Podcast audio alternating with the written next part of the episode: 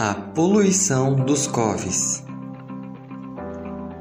Na nossa atmosfera há diversos poluentes, e estes podem ser classificados como primários e secundários. Os poluentes primários são aqueles que são emitidos de fontes móveis, como por exemplo carros, motos, ônibus e caminhões.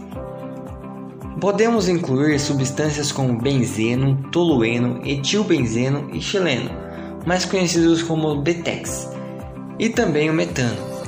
Ambos são contribuintes para o aquecimento global. Bom, existem também as fontes estacionárias, que entra as indústrias químicas, indústrias em geral. Bom, agora sobre os poluentes secundários, eles são formados por reações químicas e fotoquímicas com os poluentes primários. Os COVs, dióxido de enxofre e óxido de nitrogênio, se enquadram nesses poluentes, que formam partículas chamadas de materiais particulados. Existem quatro tipos: as partículas totais em suspensão, PTS, partículas inaláveis, MP10, partículas inaláveis finas, MP2,5 e a fumaça, FMC. O que mais agride o meio ambiente é a fumaça, que pode ser agravada por processos onde ocorre a combustão, ou seja, a queima de álcool, formando o smog fotoquímico. Smog do inglês significa nevoeiro ou poluição.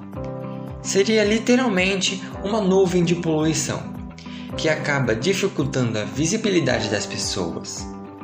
Esse smog está presente em diversas grandes cidades, como São Paulo, por exemplo.